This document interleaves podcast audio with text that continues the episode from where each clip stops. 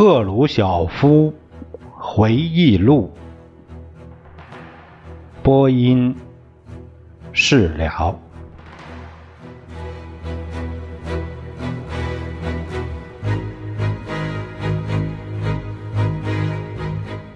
赫鲁晓夫在秘密报告中，由于谴责斯大林，因而在字里行间牵连到他自己。所以，他也同时攻击了使斯大林为所欲为的整个国家制度。当然，在秘密报告里，他一点也没有提到，原来是斯大林在三十年代中期以后把制度搞坏了的。无论哪一个外国共产党员，如果主张对那个允许斯大林干这些事的制度，必须彻底改革的话，那他就会被撇在一边其中最明显的是意大利的党书记陶里亚蒂，这是可以理解的，因为赫鲁晓夫已把这个制度从斯大林手里继承下来，并作为他自己的制度，他也想不出别的制度来。但是目前在他的晚年。他却在不少问题上开朗起来，有了新的看法。在这方面更有趣的，可能是他在《论农业集体化》这一小节里的一句话。他惊人的，却完全准确的说道：“斯大林式的集体化给我们带来的只是灾难而已。”他说的是那个造成几百万人死亡的可怕的人为的大灾难。这个灾难使苏联的农业生产减了一半，比其他任何因素使苏联人们陷入了奴隶的境遇，使经济失去平衡，直到今天还威胁着苏联领导。如果赫鲁晓夫在当权时早就肯认承认这一点的话，天知道今天的情况该有多么的不同。这本书的前前后后还有不少类似的言论，散见各处，其火力之猛与刚才所提的不相上下。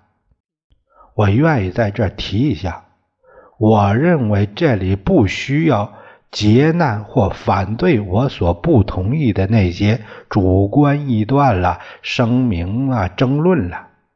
我个人对赫鲁晓夫的看法，对他的失败和成就的看法，已有大量记录在案。他在这里是在为自己辩护。我在我的评述里只不过。指出了他在这本书里遗漏的地方，指出了一些他所提供的情况和西方一般所知道的有重要出入的地方。这也不是俄要重述赫鲁晓夫生平经历的地方。关于他的主要经历，附录里有详细记录，其中有好多他根本没有提及。书中每节的前面都有一小段针对内容的简短解释或澄清，对那些被隐瞒的事情也有所说明。这种澄清在注脚中写的更详细。除了一些国际上的知名人物外，注脚中对文章里提到的一些主要人物也做了介绍。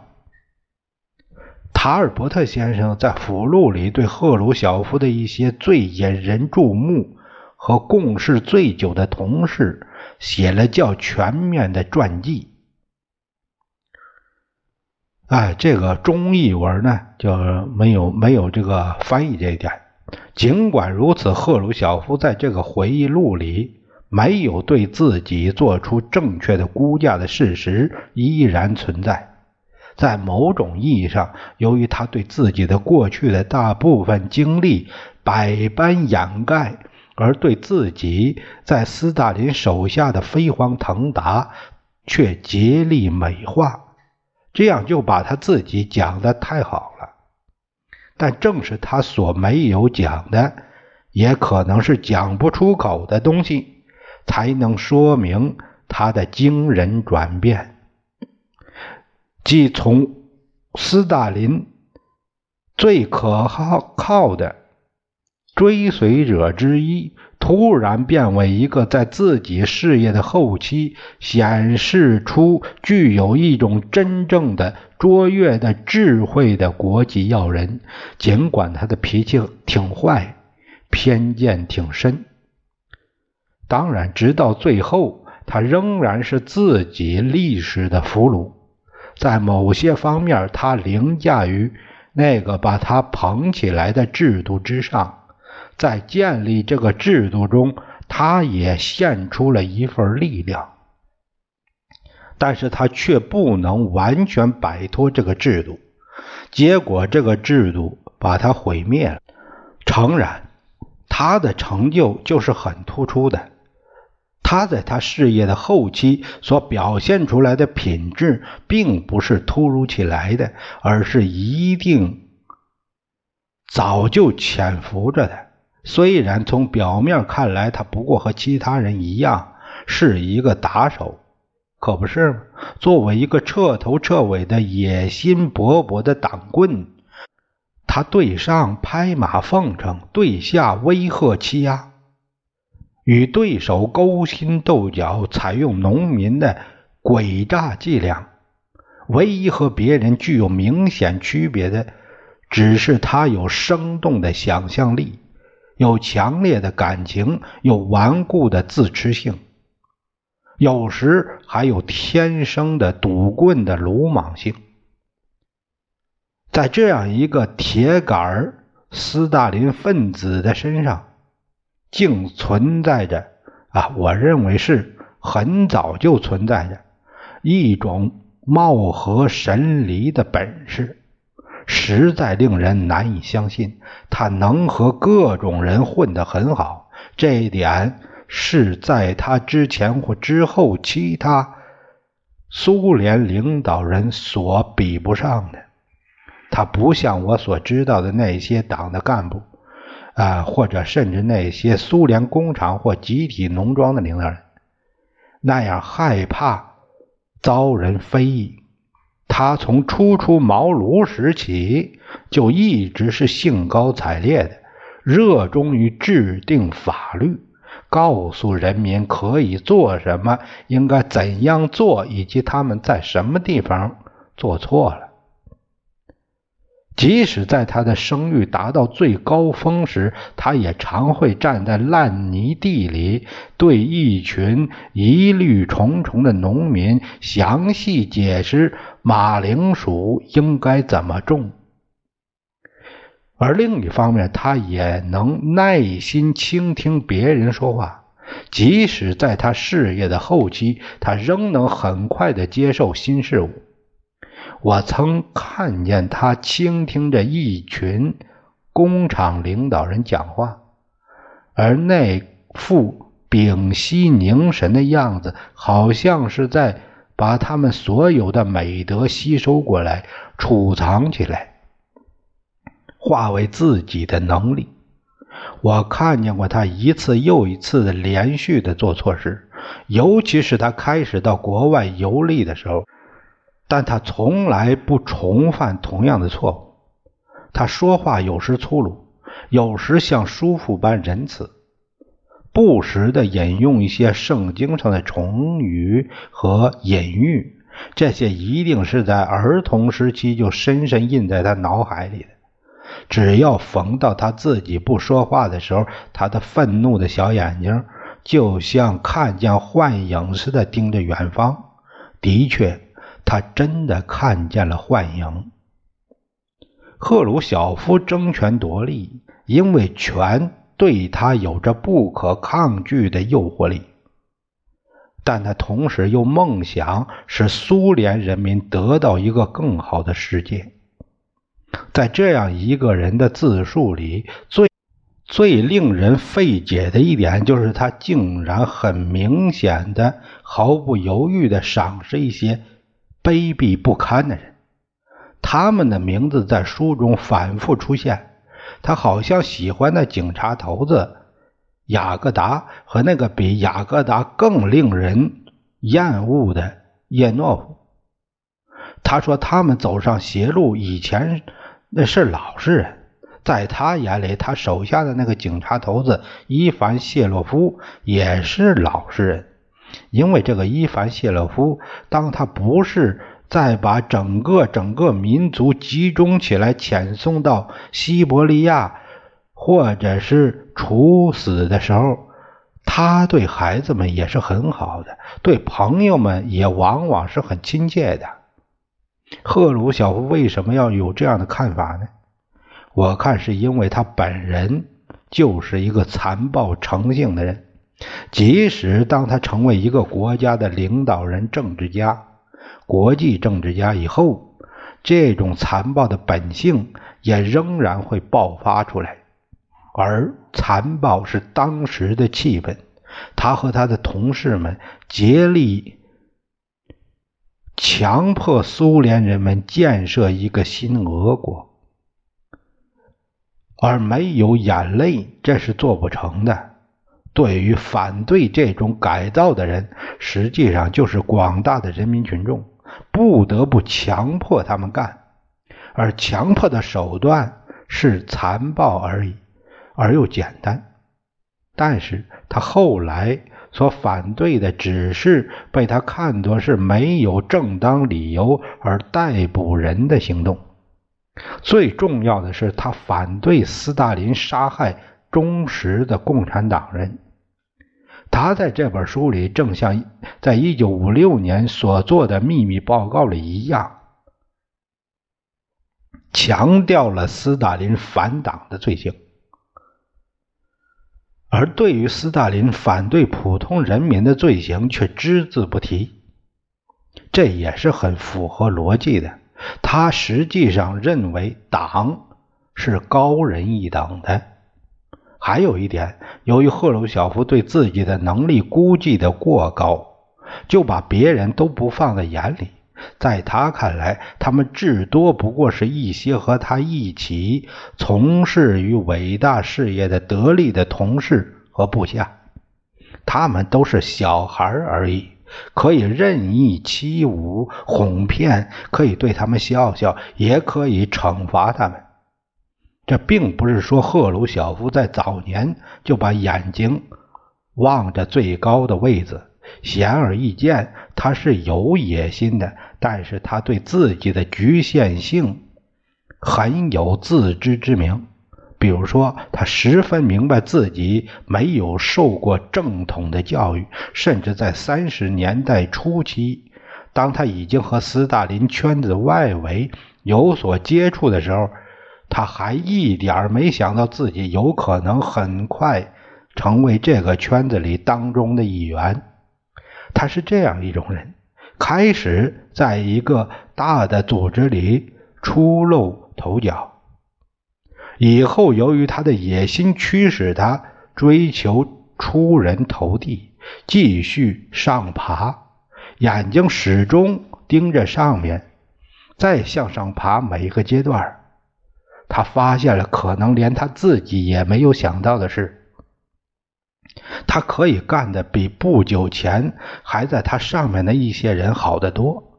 这样，赫鲁晓夫从他的第一个职位，也就是1926年优索夫卡省的党的一个很小的职员，不过十年功夫升到整个莫斯科的党的首脑。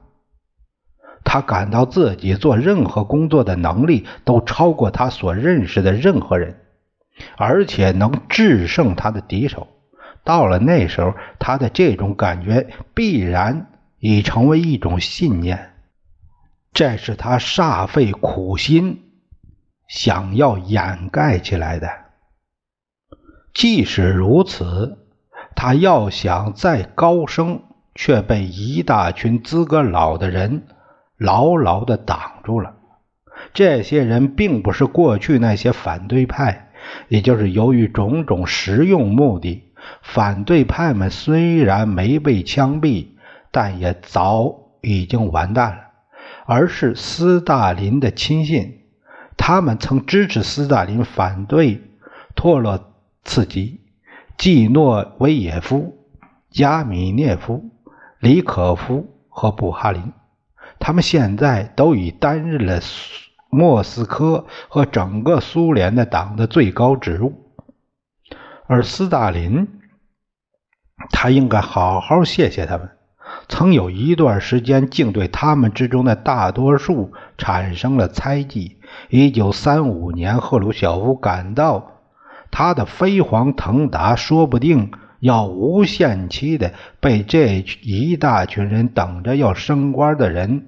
阻挡着，但是很突然，在以后的三年中，他升官道路上的障碍被清除了，因为那些妨碍他爬进核心领导人的人们都在大清洗中被清洗掉了。这些他们这些被清洗掉，这这就是他们是在至少七百万被清洗的人之中。一九三八年，就是他成了政治局的候补委员。一年以后，当上了正式委员。外界只知道政治局，也就是在一九五二年改称党的主席团。这个由一些铁面无私的、经过了清洗的考验的人们所组成的全权委员会。在做出有关重大事件的决策的时候，总是经过长期慎重的考虑。但现在人们已经明白了，特别是读了德热拉斯和斯维特拉娜·阿里路耶娃的回忆录以后，根本不是这么回事。斯大林。只有斯大林一个人做出决定，然后命令他的忠实信徒们去执行的。赫鲁晓夫可以把斯大林的形象描绘得更淋漓尽致。如果他能够深入这个艰险的人的思想实质和魄力之所在，分析出他怎么能使。自己的话成为法律的地位，后来还能在丘吉尔那样的人物面前坚持自己的立场，把那个罗斯福弄得晕头转向，然后又挑起他们之间的矛盾。不过他们俩毕竟都是不怕坐牢和枪毙的。书中所写的斯大林晚年的可怕的工作方式，显然是很真实的，也是。够令人毛骨悚然的了。书中没有描写正式的会议，诚然，斯大林的高度洞察力和十分冷静的个性还是被表现出来的。例如，他决定俄国不卷入北朝鲜，这是反映了他的特性的。但是在他管理如此庞大的领域的过程中，大多数时候可以说是轻举妄动、草率行事。他半夜里坐在戏剧院里看着那些傻头呆脑的电影，狂饮着。他害怕孤独无伴，非得让人陪着他。但是他待人苛刻，使得那些陪他的人感到难以忍受。他用他的格鲁吉亚的沉重的吐音，向身旁一群阿谀奉承的人们随便的发号施令和威胁恫吓。他的所有命令都是威胁和恫吓。这些人也由于狂饮和少眠而更加痛苦。斯大林一声令下，他们就得立即行动。把必要的机器开动起来，去逮捕一个他们从未听说过的人，围捕整个民族，强行驱逐出境。比如说高加索的彻岑人，克里米亚的鞑靼人，把他们最密切的同事之一拉出去枪毙，把苏共的历史全部重写。推行一种新型农业，以保证把一片像西欧那么大的土地弄得一无收成。一九三八年，赫鲁晓夫被斯大林提拔起来，派去管理乌克兰，这是一个使他必获得福的好机会。他有十二年不在莫斯科，因此没有参与那些在斯大林身边进行的活动。诸如每天都有的争地位、搞阴谋、拍马奉承、背后咒骂等等，在这样的环境里，即使像马林科夫那样精明的人也受到了损害。在战前的三年中，以及一九四四年后的五年中，他领导着四千万小俄国人，他们比。莫斯科优秀的大俄国人更为倔强、现实和勤劳。他们住在边疆上，当时这个地区是苏联的谷仓和重要的工业基地。在这里，赫鲁晓夫无所拘束，得以发挥自己的天才和性格，达到了在斯大林手下所能有的限度。要是他。单在莫斯科的话，那么他的性格早就败坏的不可收拾了。在开始阶段，他像最坏的殖民地的总督一样，目中无人，盛气凌人。接着，战争开始了，他穿上军装，当上了某些最能干将军的政治顾问，第一次踏进了远离克里姆林宫。